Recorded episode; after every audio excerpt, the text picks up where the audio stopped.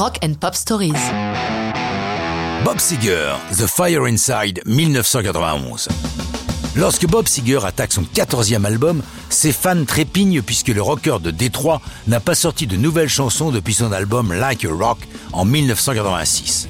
Pour ce nouveau disque, Seger met les petits plats dans les grands et autour de lui et de son groupe, le Silver Bullet Band, il invite des noms prestigieux pour les apparitions sur divers titres du disque.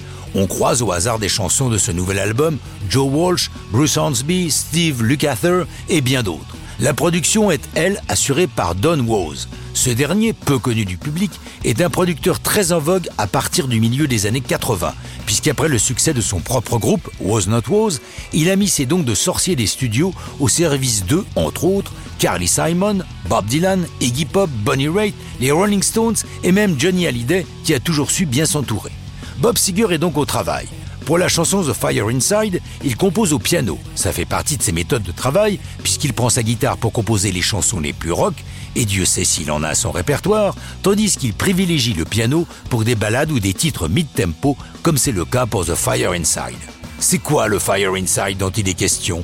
La recherche de l'âme sœur celle ou celui qui sera ta moitié de range, qui mettra le feu en toi, celle qui te correspondra parfaitement le texte lui pose quelques difficultés. Comme il le raconte lui-même, j'ai écrit le second couplet dont j'étais très content, puis le dernier couplet. J'ai tout relu et je me suis rendu compte que le premier couplet paraissait beaucoup plus faible au regard des deux autres. C'est là que j'ai commencé à me prendre la tête et ça a duré des semaines.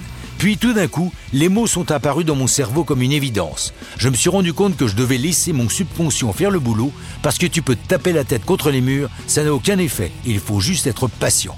Il faut apprendre à mettre ton boulot de côté jusqu'à ce que quelque chose arrive. Lorsque l'on écoute The Fire Inside, il ne fait pas de doute que la présence de Roy Bittan du East Street Band apporte une touche très springsteenienne à la chanson. The Fire Inside donne son titre à l'album qui sort le 27 août 91. Même si certains critiques font la fine bouche, le public fait un excellent accueil à la chanson et à l'album qui atteint la 7 place du hit américain. Par la suite, Bob Seger va connaître tous les honneurs, avec sa propre étoile sur le Hollywood Walk of Fame, et il est intronisé au Rock and Roll Hall of Fame le 15 mars 2004. Mais ça, c'est une autre histoire de rock'n'roll.